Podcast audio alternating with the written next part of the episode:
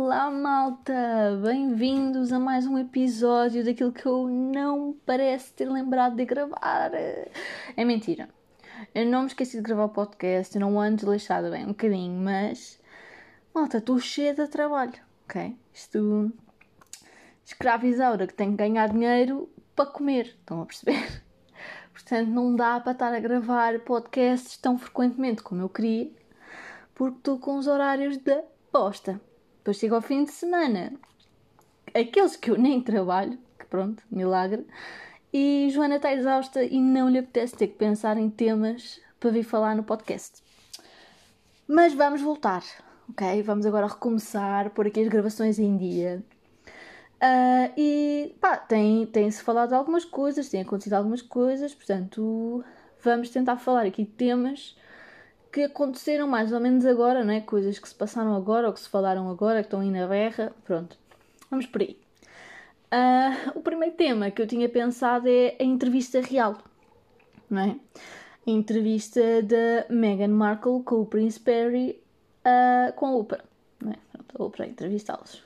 E Pá, isto foi aquele sucesso, sabem? Isto foi mega falado. É tipo, eu nem sequer sabia que isto existia e de repente fui à net e só se via gente a postar cenas sobre a entrevista, quando ela ainda não tinha dado cá em Portugal. Estão a ver? Tipo, aquelas pessoas já tinham visto em meio canais manhosos do estrangeiro, ou pessoas portuguesas que estão no estrangeiro, ou seja o que for, que viram e pá, eu só via aquilo a circular por todo lado e é daquelas coisas que não interessa se vocês querem realmente saber da realeza.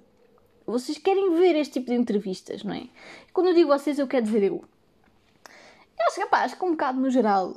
Porquê? Pá, Porquê é que nós queremos tanto ver estas coisas? Porque é um bocado humanizar eh, pessoas que para nós não são bem reais, não é? É, é, é, é tentarmos perceber um pouco mais do que é que está do lado de lá da cortina. Pá, isso é fixe é? Tu, sempre que dá para uma pessoa buscar um bocadinho uma coisa que não faz ideia, é fixe. E pronto, eu, eu, não, eu particularmente não sei muito sobre a família real. Pá, não acompanho, não sou daquelas loucas que pá, não sei quem é que eles são. Mais de metade, se calhar, não sei. Troco os nomes daqueles que até são assim mais populares. Às vezes já não sei bem quem é que é quem. Também não vejo muito os mídia que metem notícias sobre essas pessoas, portanto também é normal que não saiba muito do que se passa. Às vezes até sei mais assim, porque vejo memes, memes, whatever, vocês quiserem dizer na net sobre as coisas que acontecem. Pá, e é um bocado aí às vezes que eu fico a aprender estas notícias. Pronto, eu sou dessas que aprendo notícias com os memes, está bem? Portanto, uh, não sou muito apta para falar deste assunto. Pá, mas gostava de falar um bocadinho sobre isto porque eu fiquei um bocado chocada com algumas coisas que pá, que eles disseram, não é? Porque é assim, basicamente, uh, mais metade da entrevista é eu para falar com a Meghan Markle e depois lá entrou o Prince Perry também, um, porque eles se afastaram do centro da família real, pronto, vivem mais como comuns, comuns, comuns ricos para caramba, não é? Mas, mas comuns. um, pá, e aquilo basicamente dá para vocês perceberem que a família real não é bem uma família, não é, não é bem uma família que está no poder, que no fundo é uma empresa com atores da realeza. É isso que eles são. Se vocês, pá, se vocês viram a entrevista, vão perceber o que é que eu estou a dizer. Se vocês não viram, saiam debaixo da pedra onde estão a viver e vão ver. Está bem? Assim que passou aquilo, um, já, whatever, deve estar aí no canal deles, na net, não sei, qualquer coisa, procurem, agora já deve estar por todo lado. Mas vale a pena ver, pá, porque aquilo fica-se a saber ali umas coisas. Mas nós sabemos que aquilo é tudo um bocado shady, não é? Toda a gente sabe que, pá, reis nos tempos de hoje, já não faz grande sentido. É um bocado. Estão ali para fingir, um bocado, né? Assim, para, só para manter o nome e, e títulos e cenas maradas. Um, pá, mas basicamente, aquilo quer dizer, da maneira que a Meghan Markle falou, e o Príncipe Harry também, basicamente aquilo é tudo uma fachada, né? Porque eles têm acordos com os mídias do que é que pode e não pode passar, do que é que pode e não pode ser falado, e eles alimentam-se uns aos outros, estão a ver? Tipo, os mídias tapam e abafam os assuntos que eles não querem falados, e depois a família real, a empresa que está por trás daquilo, que eles chamaram a firma na entrevista, uh, alimenta os mídias com uma carrada de informações sobre a família real que eles estão ok com se passar. Ok? E pronto, vá, estas cenas podem passar, toma lá exclusivos, toma aí notícias, pá, toma aí headlines, mas por outro lado abafa isto, pá, que isto, isto é escândalo, nós não queremos. Pá, isto, isto, obviamente nós sabemos que isto acontece, não é? Quem não achar que isto, não, que isto acontece é um bocado ingênuo, tipo, a política também faz isto, não é? Está tudo controlado. Famosos controlam completamente o que é que sai sobre eles nos mídias, portanto a família real, obviamente também. Mas a questão é que o que me fez confusão não foi bem esta questão dos mídias, que nós, pá, é inevitável, obviamente, que acontece. É mais a cena de saber que não é bem a rainha e o príncipe e não sei o quê que fazem este tipo de acordos ou que estão interessados ou que procuram, estão a ver? É basicamente essa tal firma é que faz tudo. Pá, eles têm recursos humanos, percebem? Aquilo é uma empresa, tem recursos humanos, tem, tem tudo, estão a perceber? Aquilo tem tudo e depois é como se eles fossem uma firma que contrata atores e esses atores é a rainha e os netos e caraças, as tias, whatever, não sei quem é que são. Estão a perceber? Um bocado isso é que me chocou. É que, pá, antigamente os reis tinham a corte, tinham os representantes religiosos, não é? Também eram controlados, influenciados. Mas é que hoje em dia há toda uma empresa. Tipo, a empresa é que decide tudo por eles, percebem? Epá, eles, eles, eles são atores que leem guiões e vão a festas de inauguração. No fundo é isto. No fundo é como se eles fossem atores de Hollywood. Estão a perceber? Eles têm um papel, têm que ir a uma festa de inauguração, fazer de conta que estão bem felizes e apoiar imenso aquela causa. Um, têm que ir às festas e aos jantares e depois têm que aparecer em cenas e são pagos para isso, pronto. E depois uh, leem guiões em público e têm mil normas para se sentarem à mesa e 40 talheres para comerem. E tens que fazer uma vénia sempre que a senhora que está cá antes dos dinossauros passa. Estão a perceber? Basicamente é isto. Pá, eu achei isto extremamente estranho. Um, depois, pá, a Meghan Markle uh, falou que um, pensou em suicidar-se e tudo. Pá, que isso, eu acho que isso é uma cena super negra, não é? Uh, uma pessoa que está feliz, nunca gostou da sua vida, tem uma vida de liberdade, está fixe, tem uma carreira e de repente casa com um gajo e quer se suicidar porque há toda uma firma que é ganda ranhosa, né? Depois ela fez aquilo que toda a gente faz nestas alturas, que é despediu-se. Pronto. Por isso é que eles vazaram da família uh, real. Ou segundo eles dizem, eles afastaram-se um pouco e depois foram forçados a afastarem-se totalmente. Um, isso é isso, não interessa agora. Uma cena que também me chocou é que ela falou que houve racismo contra ela. Uh, e com o filho deles também, que eles depois tiveram um filho e eh, acho que agora ela está grávida outra vez. Bom, acho não, tenho certeza, porque ela disse na entrevista e estava com um barrigão. Portanto, a não ser que ela coma muito sushi e fique como eu, está grávida.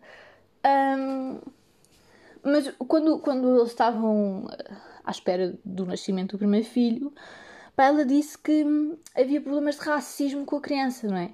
Já se há, estamos preocupados com a cor que ele vai sair. Uh, pois, é assim. Se eles são racistas com a cor da Meghan Markle, temos aqui alguns problemas, é?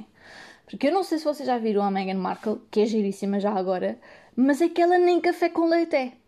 Vão perceber? É tipo. Ela não é bem negra. Estão a ver? Ela, ela, ela não é propriamente escura. Ela é bastante clarinha. Uh, acredito que tenha ascendências que possam ter um, uns tons mais curtos e que obviamente isso pode influenciar a cor dos filhos dela também, whatever, seja o que for. Mas se há racismo dirigido à Meghan Markle, pá, imaginem, imaginem, quão racistas é que eles são com o resto do espectro de cor de pele que existe. Pá, isto para mim foi ridículo. Isto como um bocado, nós assim, sofrer de racismo. Tipo, tu? Como assim? Estão a perceber? É ela nem sequer tem muitos traços carregados, ou seja o que for, ela para a pessoa negra tem umas linhas bastante suaves, não, não se nota tanta raça, pode parecer várias misturas, pode parecer seja o que for, e mesmo que parecesse 100%, não é?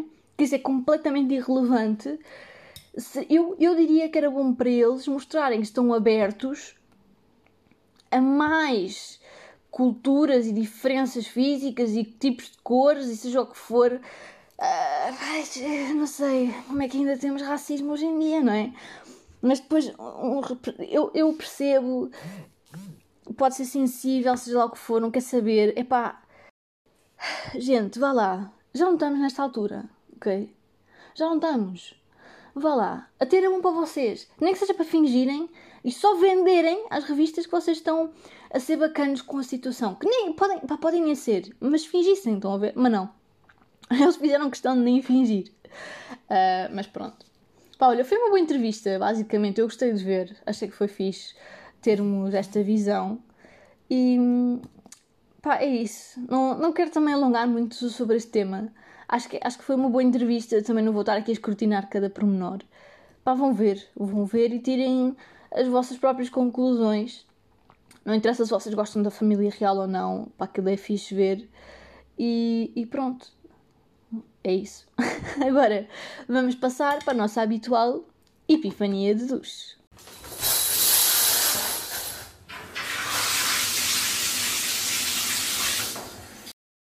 Malta, então a epifania de uh, deste episódio foi publicado, como sempre, no Reddit, no Shower Thoughts, pelo utilizador Joseph Merle.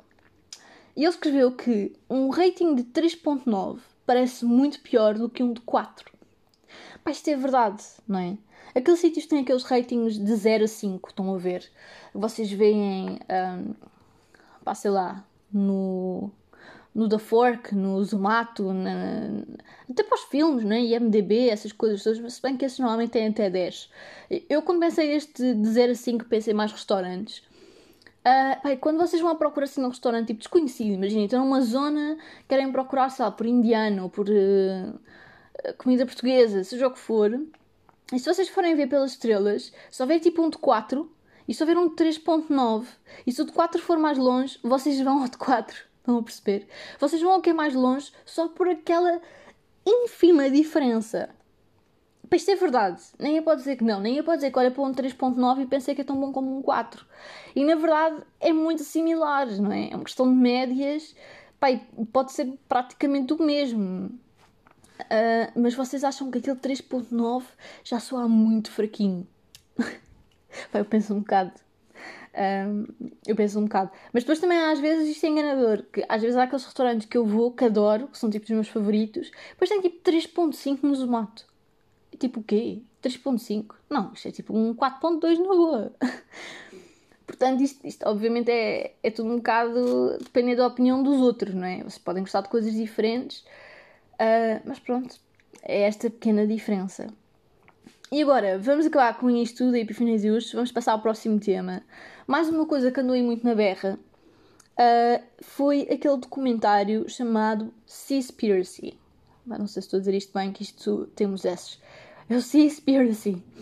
Uh, isto é um documentário da Netflix. Pá, eu agora sou uh, adulta, agora adquiri Netflix, é verdade. Uh, estou predisposta a pagar pela minha conta. Uh, amigos sovinas, não venham pedir acesso à minha conta que eu não vou dar, ok? Porque eu é que pago a conta e vocês não me deram Netflix estes anos todos, portanto eu também não vos vou dar, percebem? Não sou mãe de filhos. Um, Pá, então agora posso ver imensas coisas e eu gosto imenso de ver documentários. Então de vez em quando vou ali à secção dos documentários, vejo o que é que está lá e vou vendo. Estão a ver, vou vendo, e vou vendo, e vou vendo. Pronto, já vi alguns. E vi que estavam a falar muito do Seaspiracy e ele apareceu-me lá nos recomendados também, logo no início dos documentários, e decidi ver. Bem, então basicamente aquilo é. Um, basicamente é um jovem que quer descobrir um, o que é que está a causar. Pá. Uh, como é que eu vou dizer isto? Poluição nos oceanos e fazer com que a população de peixes diminua bastante e essas coisas todas. E ele começou por falar da questão do plástico, de agora as, as palhinhas e tudo mais, evitar o plástico, essas coisas todas. Depois evoluiu para toda uma série de coisas. Também não vos quero estar a contar tudo, vão ver, whatever. É fixe, vão ver, documentários vale sempre a pena, aprende sempre qualquer coisa. Um, pá, eu falei algumas coisas que, que me chocaram ali, não é? Porque todos sabemos que os humanos são uma grande bosta e que estão a destruir o planeta. É? Convenhamos que nós somos os piores que estão cá a habitar no planeta. Estão a ver? Nós é que destruímos esta porcaria toda. Um, então basicamente, imaginem, chocou-me ver que realmente a população de peixe está a baixar tanto. não é? Não consumo muito peixe, para dizer a verdade. E também estou a tentar baixar bastante o meu consumo de carne. Um, mas como imenso quantidade tão baixa, não é? As percentagens. Bem, já ouvi dizer que as percentagens deles não estão certas, seja o que for. Estejam certas ou não, se vocês virem qualquer outro tipo de comentário em que refiram os oceanos, vocês vão perceber que a população de peixe está a baixar muito. Baleias e peixe no geral, porque eles falaram também muito das baleias. Um, pá, e, e, temos que ter um bocado a noção que nós somos uns ranhosos, não é? Só que depois é aquele problema eterno que nós somos muitos, nós somos demasiados, mas nós temos que nos alimentar.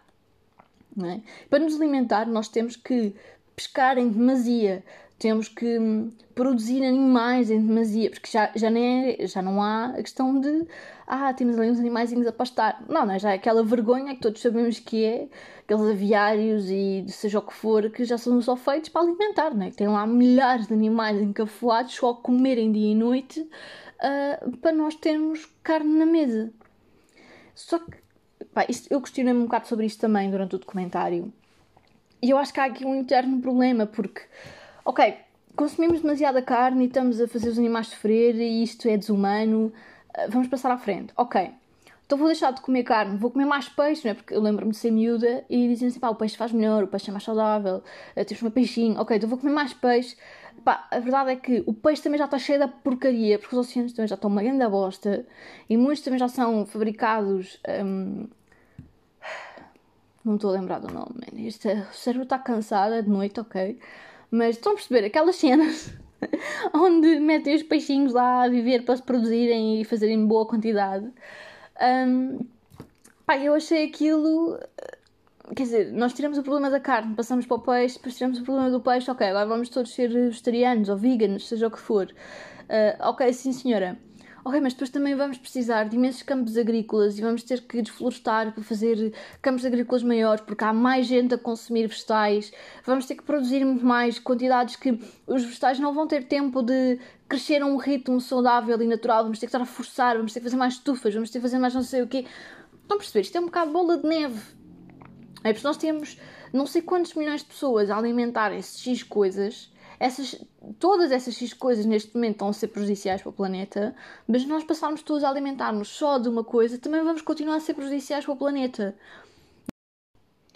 Pá, eu, eu depois de ter hum, visto o documentário e como acho que vi numa altura que aquilo começou a ficar assim muito falado e muito famoso, um, comecei a ver algumas críticas a circularem na net também. Algumas pessoas a dizerem: Ah, mas aquilo não é nada accurate e tem uh, dados falsos e aquilo é só mesmo para chocar e não sei o quê.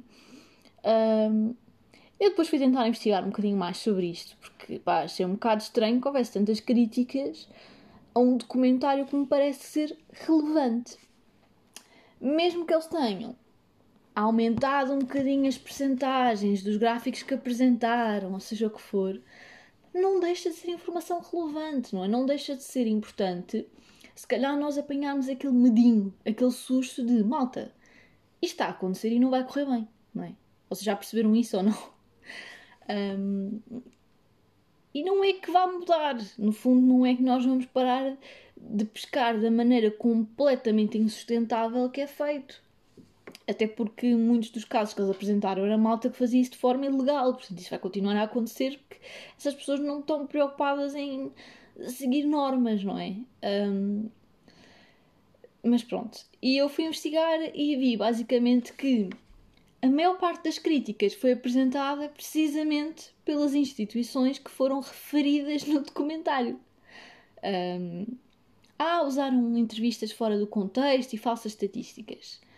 Pá, está bem, ok, não é? Chato, não devia de acontecer. Uh, agora, se vocês estão a dizer que alguém que falou mal de vocês não está a ser real e estão a acusá-los de coisas, se calhar não é. pá, não sei, não é? Se calhar para mim isso não é. Como é que eu ia dizer isto? Credível. Porque se fossem outros cientistas a acusarem, a dizer pá, malta, isto não faz sentido nenhum e este documentário é uma enda tanga, eu aceitava mais. Agora, as empresas que estão a ser faladas a dizerem ah, ah, então, vocês estão a falar mal de nós à toa. Pronto, isso não é? Ah, é um bocado alguém dizer-vos, pá, és um bocado feio. Dizes, pá, não sou não, então tenho espelhos em casa. Não há uma third party aqui para desempatar. Vão entender? Não, é, não há. Vocês veem o que querem as outras pessoas estão a opinar. Agora, uma das coisas que foi lá falada foi o Dolphin Safe Tuna, que eu nem sequer sabia, sinceramente, que esta organização existia. Aparentemente é uma organização uh, que mete um selo nos enlatados a dizer que aquele atum não matou golfinhos. Estão a perceber? Ou seja, é atum enlatado seguro. Agora, na própria entrevista do documentário, eles dizem que não há forma nenhuma deles conseguirem perceber se efetivamente foram mortos golfinhos ou não. Vocês estão a perceber isto? Esta empresa tem um negócio em que outras empresas lhes pagam por esse selo e eles supostamente conduzem uma investigação para perceber se essa empresa merece ou não e depois espetam esse selo nas latas. E normalmente as pessoas que querem zelar pelo bem do ambiente compram essas latas porque acham que nenhum golfinho morreu. A verdade é que eles não conseguem garantir que nenhum morreu. Aquilo que eles querem dizer é que tentam que sejam mortes sustentáveis, ou seja, só morreram até um X. Uh, há uma frase que eles dizem lá no documentário e que é: Nós achamos que não morreu nenhum. A partir do momento que já morreu um, para o público já não é Dolphin Safe. Porque não é isso que está lá escrito no selo, não é? No selo não diz, olha, só morreram pelo menos 20. Não, diz que é Dolphin Safe. Bem, temos que aceitar que isto é a realidade, não é?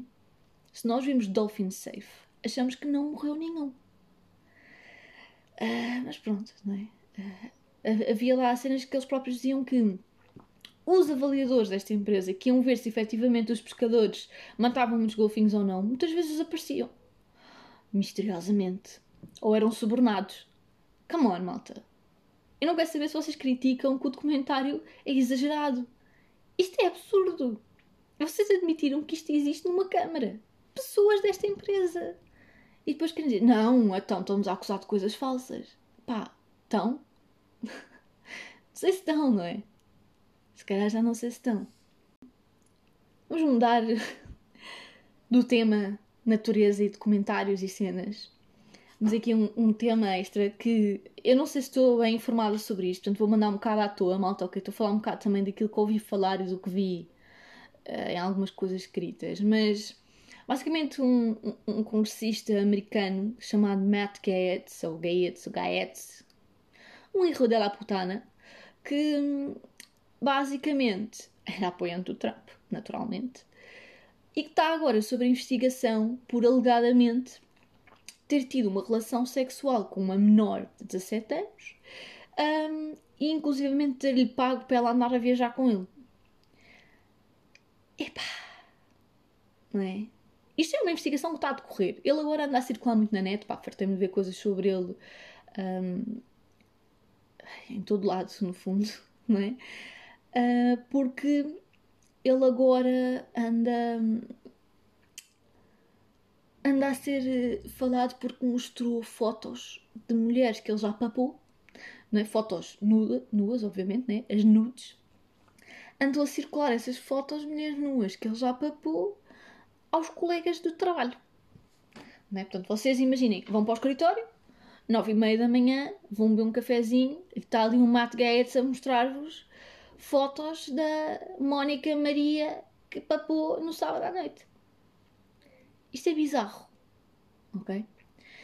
E todos sabemos que isto acontece, infelizmente. De vez em quando há um anormal qualquer destes que vem à, super, à superfície. O problema é que este anormal é um congressista. É? Este anormal representa o povo no governo americano. E depois vêm estas coisas à baila. E vocês pensam, ah, mostrou nudes uma vez. Pá, pronto, olha, também estão a criticar muito o homem. Não, não é? Claro que não podia ser só isso. Ele não podia ter sido normal uma vez, mas que aprendeu com as lições. Não, não. Ao que parece, isto não era uma coisa de uma única vez. Que logo aí é pior. Mas fora isso, como eu já disse há bocado, ele está sob investigação por potencialmente ter uma relação sexual com uma menor. ok? Este senhor tem 38 anos, está bem? Não tem 23 e está ali numa margem manhosa que, ah, até nem é assim tão estranho. Ele tem 38.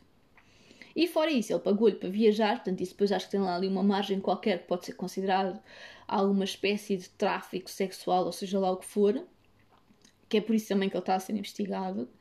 Fora isso, é, é também conhecido por ter ligações a um tax collector qualquer que foi acusado precisamente de tráfico sexual de menores. E este Matt Gates, eu estou a dizer este nome mal, mas pá, que se lixe, ok, malta? Este atrasado mental um, é muito conhecido por gostar de meninas mais novas, não é? E não é ele tem 38 e gosta das meninas de 25, é ele tem 38 e gosta de meninas menores de idade. Está bem? Portanto, se calhar uh, tranquem as vossas filhas em casa porque estes fucking psychos andam aí.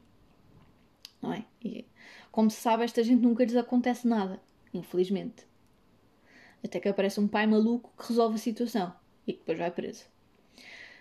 Calma, gente, ok? Fiquem atentos às vossas filhas se elas andarem a falar com fucking psychos do governo na net. Está bem? Porque esta gente existe e são apanhados. Ao que parece, também andaram. Uh, isto tudo, eu li sobre isto alguns na net. Uh, alguém fez quase uma biografia das taradices deste Matt Gaetz, Gaetz, whatever the fuck. Um, e ele também é muito conhecido por ser aquele malucão, sabem? Que gosta de se andar sempre para gabar das mulheres com quem dorme, tem que andar sempre assim maluco a falar disso tudo, uh, mostra as tais nudes no local de trabalho, né? toda a gente tem que saber que ele é o maior. Uh, e inclusivamente tinha um jogo que ele criou no trabalho, isto pelo que eu li, portanto, alegadamente.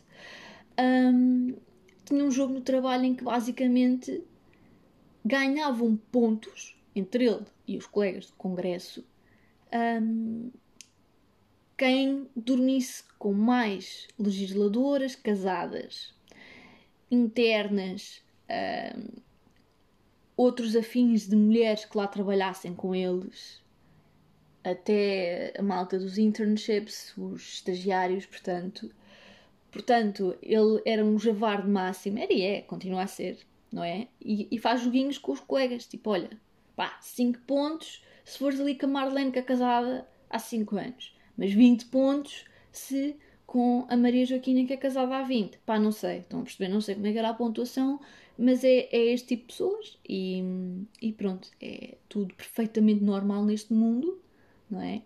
Uh, também deve ter colegas bacanas, porque ele não devia jogar sozinho, não é? Também é preciso pensar nisto. Há aqueles que vêm falar sobre isto a público e que acham que ele é eh, um, um javar doente, mas ele não joga sozinho. Portanto, também temos que pensar que há lá malta a jogar com ele. Portanto, há lá mais malta doente. Uh, ok? Vamos, vamos lá ver.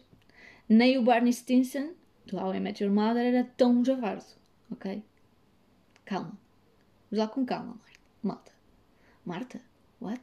vamos lá com calma, Marta. Isto, isto não está bacana.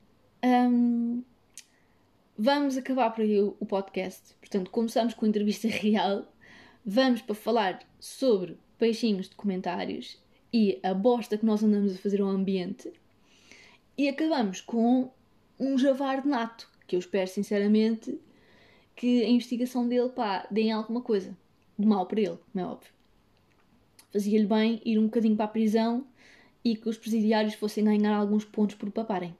Neste joguinho macabro que ele faz, uh, tinha que ir apanhar uns sabonetes para aprender. Digo eu.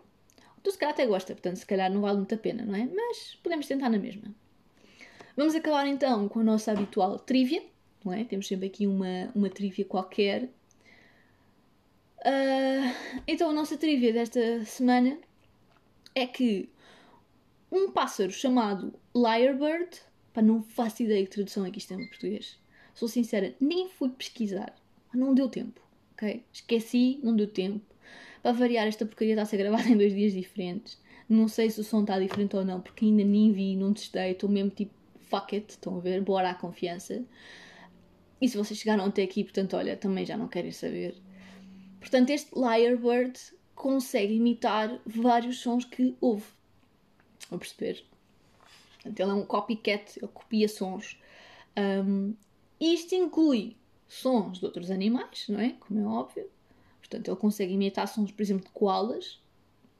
Uh, não sei qual é o barulho dos koalas, não me parece um som bacana para imitar. Mas, por outro lado, como os humanos estão em todo lado, não é? Ele imita alarmes de carros, até aquelas barulhinhos das máquinas, os cliques, estão a ver? De quando se tira fotografias com as câmaras fotográficas. E já foi ouvido a imitar serras elétricas. Malta fucking chainsaws. Imaginem, vocês estão na porcaria do mato, um passeiozinho em família e de repente começa um barulho de uma serra elétrica a andar atrás de vocês. Não é? Pior, por cima de vocês. Pássaros, árvores, cenas. Imaginem o susto. É tipo, run, Forest, run. Toca a correr. Foge pela tua vida, pelo amor de Deus. Isto é macabro. Isto, isto é um bocado macabro. Este pássaro, este, esta espécie de pássaro, eles têm que pregar cagaços a toda a hora aos humanos. É impossível. Especialmente aqueles que, imaginem, não são da zona. Bacana este telefone aqui a tocar agora está a ser mesmo fixe. Um, eles não são malta que não é da zona, vai lá passar férias ou nunca viu nenhum pássaro destes. Apanham um cardíaco. Cardíaco, malta. Eu apanhava uma fucking só atrás de mim no, no mato. Pá, não. Já há filmes de terror suficientes para uma pessoa ter medo destas coisas. Convenhamos. E pronto. Vou-vos deixar com esta, tá bem? Se quiserem ir investigar sobre isto, vão. Liar Liar é L-Y-R-E. Depois Bird. Convém vocês saberem escrever isso, tá bem? Pronto, é isto. Malta, espero que me ouçam para a semana, que é sinal que eu arranjei tempo para gravar, tá bem? Não desistam do podcast porque eu vou gravando. Tenho que ter paciência que eu não vou conseguir cumprir as terças-feiras, infelizmente. Mas vai saindo, ok? É, é quase assim uma dádiva. É quando tiver que ser, é. Portanto, fiquem atentos. Ativem aí sininhos e essas porcarias todas e tudo o que der seguir, coisas, isso tudo, que é para saberem quando é que sai. Tá bem? Então vá. Tchau. Até à próxima.